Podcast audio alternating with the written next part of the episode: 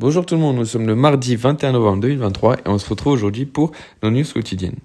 Donc au niveau de OpenAI, on en parlait hier, au final Sam Altman euh, a été restitué de ses positions, ce qui a porté l'action Microsoft hier qui a, qui a bondi de 2%. Et le Nasdaq finit aussi en hausse, donc de 1,2%, euh, proche de, de, son niveau record.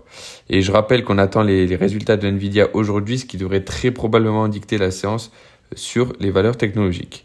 En Europe et en Asie, pas grand-chose, euh, à part que Bloomberg a, a, dévoilé une liste de, des promoteurs immobiliers qui pourraient euh, subir une intervention de l'État. Donc à voir, euh, à voir plus tard, mais pas, pas de grosses news qui pourraient en tout cas driver les marchés. au niveau de la microéconomie, on a Kraken qui, qui est poursuivi en justice par la SEC, qui juge que l'entreprise opère sans aucune autorisation. Je rappelle que Kraken est la troisième plus grosse plateforme d'échange de crypto-monnaies au monde.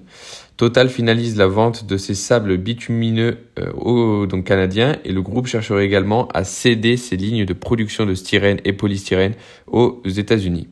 Stellantis signe un accord préliminaire avec CATL pour la fourniture de batteries électriques en Europe et envisage d'ouvrir une entreprise commune.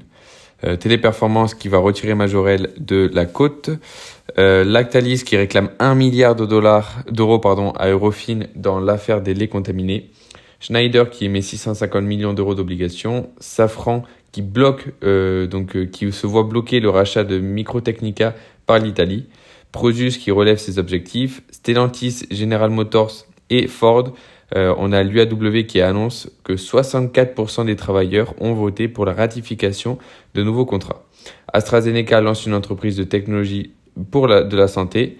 Euh, annonce que le projet de New York, donc on en parlait la semaine dernière, le projet éolien, est équipé de la première de ses 12 turbines. TSMC envisage une troisième usine au Japon. Et enfin, Microsoft annonce que la gouvernance euh, d'OpenAI doit changer. Au niveau des indices, on a le CAC qui est en baisse de 0,3, euh, DAX plus 0,12 et l'IBEX 35 plus 0, moins 0,06%, donc euh, assez stable en Europe, euh, dans l'attente premièrement des publications de résultats de Nvidia et également euh, dû à un manque de données économiques cette semaine. Le stock 600 est stable. S&P a clôturé hier avec une hausse de 0,75, plus 1,20, on en parlait tout à l'heure pour le Nasdaq, et plus 0,6 pour le Dow Jones. Shanghai a clôturé complètement stable. Hang Seng également moins 0,18 et moins 0,1 pour le Nikkei. Euh, MSCI World en hausse de 0,7. Gold en hausse de 0,4 et l'eurodoll stable moins, moins 1% pour le Brent à 80,54 dollars le baril, euh, moins 0,22 pour les 10 ans aux US à 4,41%. Et enfin, le VIX qui est en hausse de 0,15 euh, à 13,43 points de base.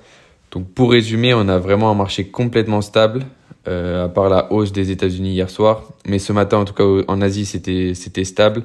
En Europe, pour l'instant, c'est également stable. On a juste le CAC qui perd 0,3, mais c'est pas énorme.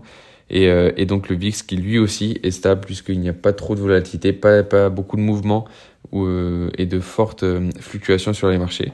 Donc euh, à voir ce que Nvidia va, publier comme résultat, mais en tout cas si c'est bon, le Nasdaq risque de, de bondir une nouvelle fois pendant la séance et les, les, entreprises dans le secteur, notamment reliées également à Microsoft, etc., AMD, etc., pourraient bondir également. C'était tout pour moi aujourd'hui et on se retrouve demain pour nos news quotidiennes.